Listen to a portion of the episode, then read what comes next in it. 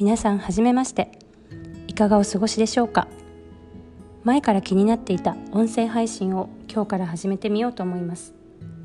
今日は第1回目なので簡単に自己紹介のお話をしてみようと思います。私は今ニューヨークに住んでいて夫と7歳の元気いっぱいの息子と家族3人で暮らしています。物心ついた時から広い世界や旅に対する憧れを強く持っていて世界地図を見るのが大好きな子供でした。独身時代は気ままな一人旅。そしてここニューヨークで自分と同じくらい旅が大好きな夫と出会ってからは夫婦で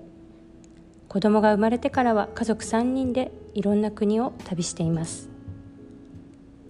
大学生の時に仲良くしていた友達から二十歳までにニューヨークに行くと人生が変わるよ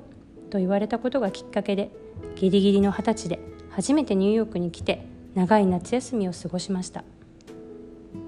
多種多様な文化が入り混じるごちゃ混ぜの街のあふれるエネルギーにすっかり圧倒されてしまい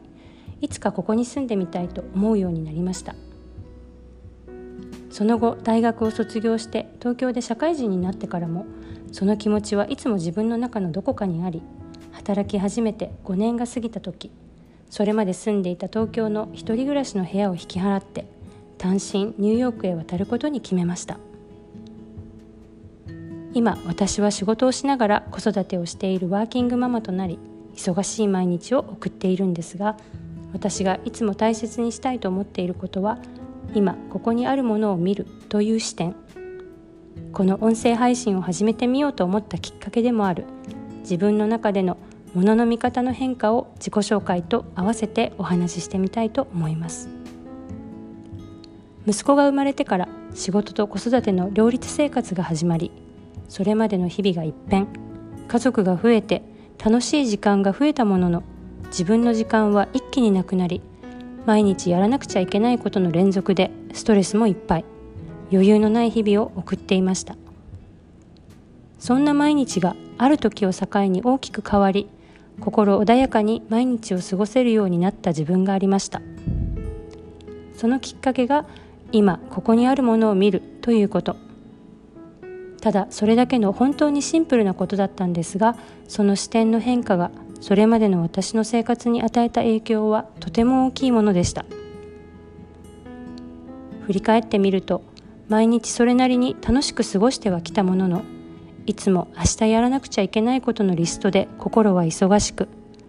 来週終わらせなければいけない仕事のことで頭はいっぱい。そうかと思えば昨日やってしまった失敗が頭の中をぐるぐるしていたり他の人と自分を比べて元気がなくなってしまったり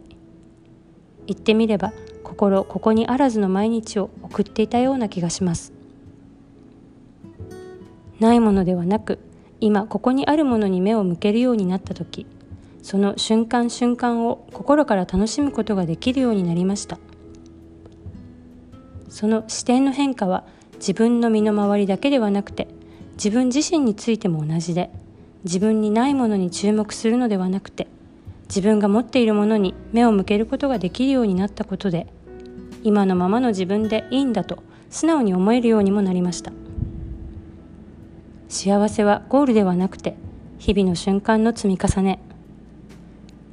いろいろな文化が入り混じる街に暮らしてみて初めて誰もがありのままでいい。みんな違ってそれでいいと思えるようになりました。もし今これを聞いてくださっている方の中に以前の私がそうだったように必要のない焦りを感じてしまったり明日起きるかもしれないことへの不安でストレスを感じて日々過ごしている方がいらっしゃったら是非一歩立ち止まって自分の中にあるもの身の回りにあるものに目を向けてみていただけたらと思います。きっと今まで見えていなかったいろんなものが見えてくるのではないかなと思います。このチャンネルでは私のニューヨークでの日々働くということパートナーシップや子育て大好きな旅のこと女性やお母さんそして誰もが元気に輝ける社会のことなど日々感じたことをお話ししていこうと思っています。今日は聞いてくださってどうもありがとうございました。それではまた次回も聞いていただけたら嬉しいです。